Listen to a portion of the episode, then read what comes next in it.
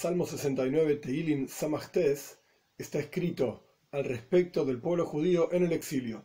Está escrito en forma general, como si fuese un individuo, porque o es el pueblo judío en general, que en realidad, vamos a ver en el comienzo del Salmo, se llaman Shoshana. Shoshana quiere decir una rosa, donde la rosa crece en el rosedal, por supuesto, y el rosedal tiene muchas espinas, y las espinas van pinchando la rosa. La rosa es hermosa, pero las espinas la van pinchando, por así decir. Entonces, el salmo está escrito al respecto del pueblo judío en general y por eso está en singular, o porque cada uno de las personas, cada Yehudi en el exilio, dice este salmo, por así decir, pide a Dios que lo salve del exilio, del Golus. Aleph 1. La de David. Para el director del coro, al Shoshanim. De vuelta, Shoshanim quiere decir rosa, o era un instrumento musical en forma de una rosa, sea como fuere, o se refiere al pueblo judío. Incluso nuestros sabios dicen que también se refiere al Sanhedrin, al, juzgado mayor del pueblo judío que se fue yendo al exilio de un lugar a otro antes de desaparecer, posterior a la destrucción del segundo templo. Veis, 2. Sálvame, Dios, porque vinieron las aguas hasta mi alma. Las aguas se pueden entender, las espinas, digamos que van pinchando a la rosa, se pueden entender los sufrimientos del exilio, las diferentes naciones que hacen daño al pueblo judío en el exilio. Gimel 3. Tovati viven metzula ben mamad, bosi bemama keimayim, veshivoiles shtofosni. Me hundí en el barro profundo y no hay que me sostenga, no tengo sostén. Bosi bemama keimayim, vine o fui en las profundidades del agua y las corrientes me arrastran. Shiboiles, la corriente me arrastra. Dale, 4. Yogati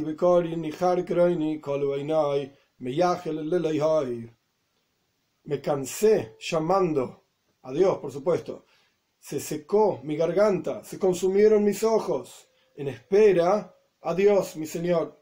Leloikai literalmente significa mi Señor. Hey, 5. Rabu misar Israishi, Soinachinam Otzmu Matzmisai, Oy Sheker, Asher Loigozalti Oz Oshiv. Crecieron mis sufrimientos, por así decir, la palabra mis sufrimientos no está en el versículo, pero esto es a lo que se refiere cuando dice misar Israishi, más que los pelos de mi cabeza. Justo en este caso yo no tengo muchos pelos, pero el punto es que está diciendo que hay muchísimos sufrimientos en el exilio Sonai me odian, Hinam, gratis, por nada. Otsumo Matzmisai, se fortalecen aquellos que quieren recortarme. Matzmisai son los que me recortan, me consumen, me destruyen. Oivai Sheker, me, mis enemigos de mentira. Enemigos de mentira significa que me odian por algo que no es verdad. Zalti, yo no robé. Os Oshib, si yo hubiese robado, entonces podría devolver, pero no robé nada, entonces ¿qué voy a devolver? Otra forma de entender es os oshiv, entonces voy a devolver, voy a tener que sobornar a mis enemigos pagando a aquellos que no robé para que dejen de perseguirme. Vov 6. Elohim ata yodata leivalti mimcha Dios, tú conoces mis transgresiones, que en realidad no las tengo, y me están persiguiendo y son enemigos míos por ninguna transgresión. Y mis culpas que me inculpan falsamente, de ti no se ocultan. Y vos sabés, Dios, que yo no tengo esa culpa. Zain 7.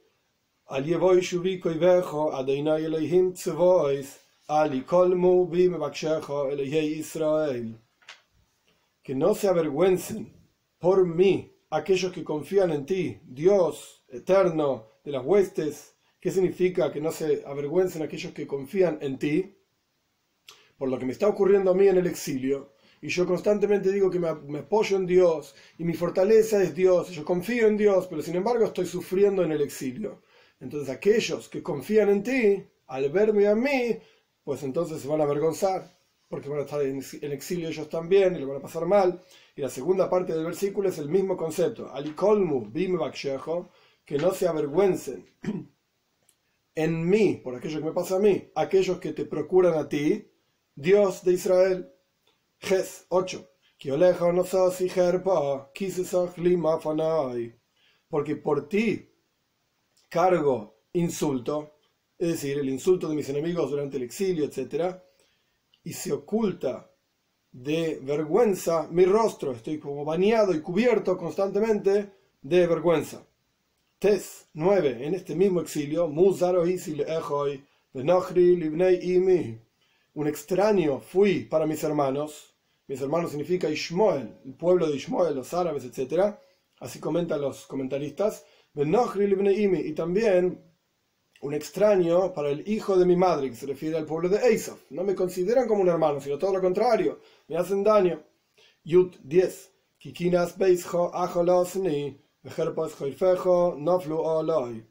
Porque la envidia de tu casa me consume. Es decir, la envidia de mis enemigos por tu casa, el Beis Hamikdash, el templo, era un lugar hermoso, enorme, etc. Y generaba la envidia de los pueblos alrededor del pueblo judío y por lo tanto la envidia de tu casa me está consumiendo a mí.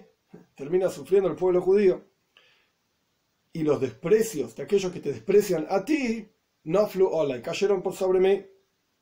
No hay que olvidar el contexto del rey David hablando por el pueblo judío en el exilio y los sufrimientos del pueblo judío en el exilio. Yud Aleph 11. Y lloro y también ayuno mi alma es decir, estoy ayunando constantemente, y ese ayuno mismo que yo continúo pidiendo a Dios y rezándole a Dios en el exilio y en medio de los sufrimientos, esto se transformó en insultos para mí. Porque la gente, eh, mis enemigos, me continúan insultando diciendo, ¿para, ¿para qué te seguís rezando a Dios? ¿Qué sentido tiene? ¿No ves que seguís en el exilio? Yud Beis 12 puse mis ropas de arpillera en el, ayuno, en los llantos, etc. Y soy para ellos como un ejemplo. Para todas las cosas malas que le pasa a la gente, la gente dice, ah, mira, como ellos, como el pueblo judío que les pasó tantas maldades. Este es el ejemplo que fue puesto el pueblo judío frente a las demás naciones. Yud Gimel 13.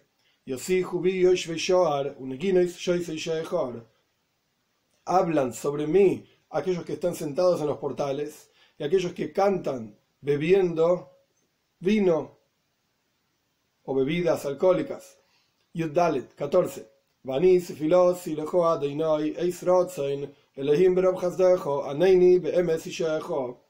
yo, frente a tanta vergüenza, frente a tanto insulto, a tanto desprecio, etc., yo, mi rezo, mi rezo es hacia ti, Dios y espero que llegue en un Eis Rotzon, en un momento de voluntad, que sea escuchado mi rezo. Elohim, Dios, con tu amplia bondad, Aneini, respóndeme, Be'emes y La traducción literal se puede ver de diferentes maneras. Con tu verdadera salvación o haciendo verdadera tu salvación. Aquello que Dios prometió, o sea, le ames, se dice. Emes quiere decir verdad. Le ames significa hacer verdad algo. De esta manera, lo que el rey David está pidiendo es, si vos prometiste a través de los profetas que va a haber una redención, una geula, casi todos los profetas hablan de esto, entonces, hacela real, hacela verdad. Este es mi rezo hacia ti. Y continúa el rezo, Tesvov 15, Hatzileini mitit, Veal etva, y Natsran misoinai, mimayim. Tesvov 15, Hatzileini mitit, Veal etva, Sálvame del barro y no me hundiré, sálvame de mis enemigos y de las profundidades del agua. Tezain 16.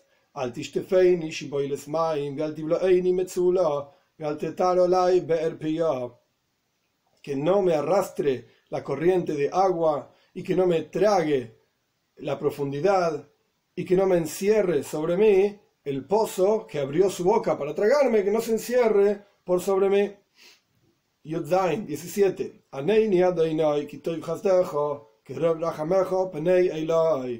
Respóndeme, Dios, porque es buena tu bondad. Es decir, Dios es bondadoso y por lo tanto, que me responda. Y no me tiene que me responder, no tiene que responderme, continuando con el versículo, porque yo me lo merezca, sino que, que con tu gran misericordia, tórnate hacia mí. O sea, incluso si tengo pecados y merezco el exilio, etc., pues entonces no apelo a tu bondad, sino que apelo a tu misericordia. Yudges 18. Y no ocultes tu rostro de tu sirviente, porque estoy sufriendo, Tzarli, es sufrimiento para mí. Rápidamente contéstame. Yutes 19. Corvo el nafshi geola le mano pedeini. Acércate a mi alma y redímela. En aras de mis enemigos, redímeme, sálvame. Es decir, por cuanto tengo muchos enemigos contra mí, el exilio es muy duro, etc., sálvame. Jof 20. Ata yodato, herpasi, uvoshti, uchlimosi, Tú conoces, tú sabes. Y acá dice tres palabras que son básicamente la misma idea. Herpasi, Boshti, Klimosi, humillación, vergüenza, desprecio. Frente a ti, todos mis sufrimientos o todos mis opresores están conocidos frente a ti. Tú lo sabes todo esto. Hof Aleph 21. Herpa Shabra Libi, Vanusha, Vakabelo Nud, Voayin, Velamanachamim, Veloimatzasi vergüenza quebró mi corazón y estoy enfermo y tengo la esperanza del lonud. Lonud significa quien viene a sacudir la cabeza para consolar a quien está enfermo, a quien está sufriendo, etc. y yo tengo la esperanza, la esperanza, por así decir, de mover la cabeza, es decir, que alguien me consuele, y no hay, no encuentro. Y continúa diciendo la misma idea, y aquellos que son menajem, aquellos que son consoladores, que me consuelan, no encontré, lo estoy esperando todavía y no encuentro quien me dé consuelo por este sufrimiento que tengo del exilio. Hof Beis 22.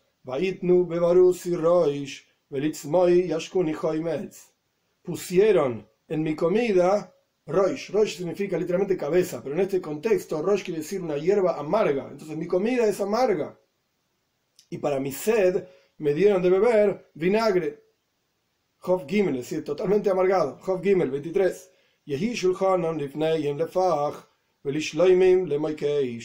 Aquellos que me dieron de comer una comida amarga, aquellos que me dieron de beber una bebida amarga, que son las naciones que hicieron sufrir al pueblo judío en el Golus, en el exilio, para ellos, de vuelta, la traducción del versículo, que la mesa de ellos esté frente a ellos. Es decir, que todo eso lo terminen comiendo ellos y sea para ellos un una trampa. Ellos me sirvieron a mí, que sea una trampa para ellos.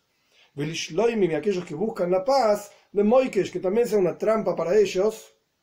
Todo aquello que prepararon para mí, ellos buscan su propia paz, estar bien, haciendo sufrir al pueblo judío. Que esto vuelva, digamos, sobre ellos mismos. Job 24.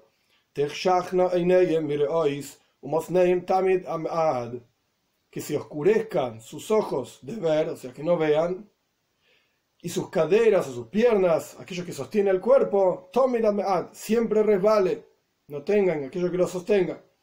Hei 25. Vierte sobre ellos tu ira, tu enojo. Bajaron y el enojo de tu nariz, literalmente, como quien está enojado y sale humo caliente por la nariz. Bajaron entonces el enojo de tu nariz, o tu ira tu enojo, ese es el concepto, y así que los alcance. Job 26.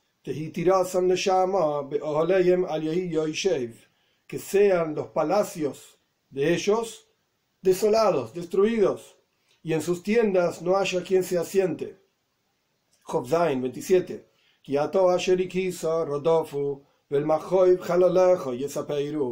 Porque tú, aquello que golpeaste, Dios es el que trajo el exilio. En la práctica, es el, único que puede hacer algo sobre el universo entero, es el que gobierna el universo entero. Entonces, tú, ayer y quizá, aquello que golpeaste y Dios trajo el exilio, Rotofu, los enemigos persiguieron.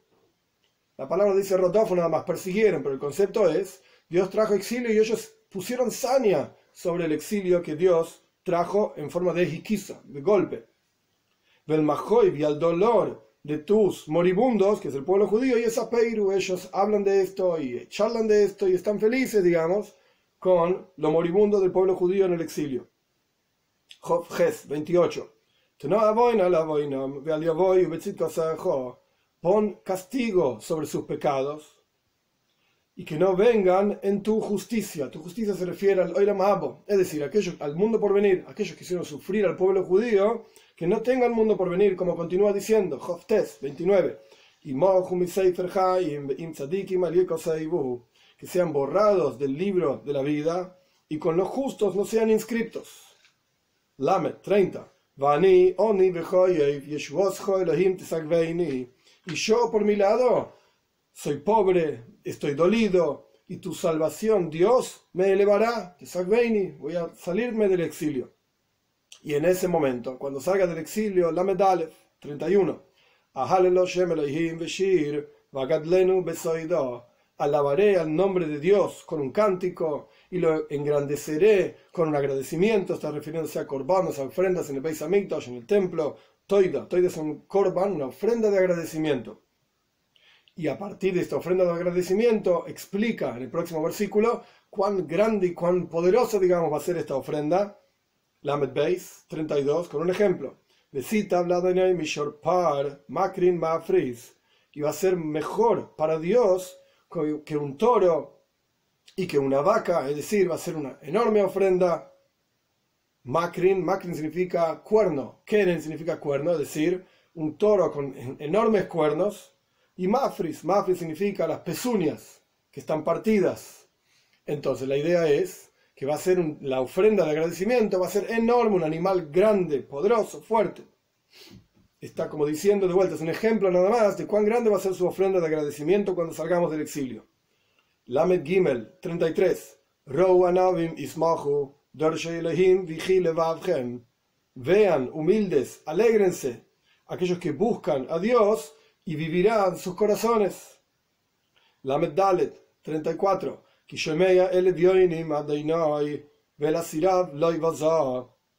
Porque escucha a los pobres, es decir, a los que están en el exilio, Dios, y a los que están atrapados, no desprecia. Como dijimos anteriormente, el punto del, concepto del exilio es el pueblo judío pidiéndole a Dios salirse del exilio, y aquí los está ejemplificando como pobres, como prisioneros del exilio mismo. Lamed Hey 35.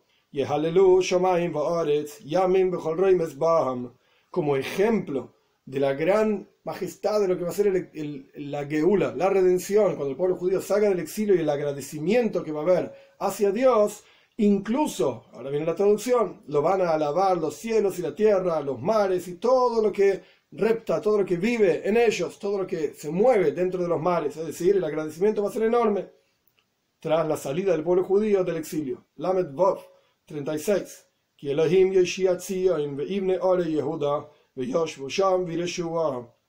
Porque Dios salvará a Zion, se refiere básicamente a Jerusalén, por cuanto el rey David era el rey sobre Jerusalén, en la práctica está hablando de toda la tierra de Israel. Pero, como él estaba como rey sobre Jerusalén, le está hablando específicamente de Jerusalén y de las ciudades de Zion, como dice, de las ciudades de Yehuda, perdón. Porque Dios va a salvar a Zion y va a reconstruir las ciudades de Yehuda, es decir, del sur de la tierra de Israel, de Yosh Busham, y se van a sentar ahí, de Yeshua y la van a heredar. Lamed Zain 37. Y la descendencia de sus sirvientes la van a heredar a la tierra de Israel, la tierra de Yehuda, Zion, etc. Y aquellos que aman su nombre van a residir en ella. Sobre este salmo hay varios versículos extremadamente interesantes. Uno de ellos es el Yud Dalet, el 14. Este versículo lo decimos eh, antes del rezo de Minjo de la tarde en Chávez, es un versículo muy interesante porque son Eis Rotzon. Eis Rotzon significa un momento de voluntad en el cielo en donde las plegarias de cada persona son escuchadas. Hay momentos y momentos, momentos donde Dios escucha, momentos donde Dios no escucha. Así está explicado en varios lugares, en la Gemora, en el Zayar también. El punto es, una idea interesante sobre este versículo, dice, el Eikim Berojas Dejo Aneini que Dios conteste con Rob Hasdeja, su gran y amplia bondad. Pero en realidad, en este mismo versículo se mencionan dos nombres de, Dios. Uno es, como está al comienzo, mi, mi plegaria es hacia ti, Dios, Dios como infinito. Yudkei es el nombre de cuatro letras de Dios, tetragramaton que representa Haya, Hoy, fue, es y será. Dios de vuelta como infinito dador. Pero después cuando habla de la bondad de Dios, dice otro nombre, el Ekim, Berrojas deja. pedimos a Dios que nos conteste con su amplia bondad, pero en la, práctica el nombre Elohim representa el ocultamiento justamente de la presencia de Dios. Entonces, ¿cómo es esto de que Elohim, que es un nombre que representa juicio, ocultamiento, dificultad, severidad, este nombre justamente es Rav Hasdeja, amplia bondad? Y la idea es la siguiente. Cuando una persona quiere dar bondad a otro, hay dos formas básicamente. Una es darse por completo, en forma absoluta, incluso sin tomar en cuenta las necesidades particulares del receptor. Uno da, uno da y da y da, etc. Y a veces cuando uno da de más, no es bueno. Incluso el dar necesita un límite. Y el límite el límite del dar es saber exactamente lo que necesita el receptor para que cuando uno le da sea útil para el receptor. Es como un maestro que se pone a enseñar una clase a un grupo de alumnos que no está a nivel del maestro. Y el maestro da, da y da y habla y habla. Y los alumnos no entienden nada. Fue un gesto de una bondad impresionante de parte del maestro. Pero los alumnos no la pudieron aceptar, recibir, porque el maestro no tomó en cuenta las necesidades específicas, el nivel específico de los alumnos. Entonces, Existe Hasdejo, existe la bondad de Dios, pero la bondad de Dios es tan infinita que el, receptor, el ser humano, no es capaz de aceptarla, de incorporarla, de aprovecharla. Entonces el versículo dice, Eleikim Hasdejo, que la verdadera amplia bondad de Dios es cuando está traída al mundo a través del nombre Elohim, que la restringe, la, le pone un límite de manera tal que la criatura la pueda aceptar. Esto es una idea. Otra idea interesante de Baal al respecto del versículo 19. Corvo el nafshi geola. Acércate a mi alma, redímela. La palabra alma en hebreo tiene varias formas de decirse. En la práctica hay cinco niveles de alma: nefesh, ruach, neshama, haya y ejida. Cada una de ellas se puede traducir como alma, espíritu, etc. Es el mismo concepto, pero son diferentes niveles del alma que se invisten en diferentes formas en el cuerpo. El más bajo se llama nefesh. Y aquí lo que está diciendo es, Corvo el acércate a mi alma, es decir, al nefesh, a la parte más baja, más básica del alma que está investida dentro del cuerpo, en medio del exilio y las dificultades del Yetzer Arra, de la inclinación al mal, del nefesh Bames, del alma animal, el alma más baja, ok, desde abajo de todo es que se puede elevar realmente, cuando uno llega hasta el fondo, de ahí para arriba puede elevar todo un edificio, si uno quiere levantar un edificio, no puede levantarlo desde el décimo piso para arriba, porque toda la parte de abajo queda ahí, en la tierra. Tiene que ir por debajo de los fundamentos del edificio para levantar el edificio entero. Y esto es lo que está pidiendo el rey David.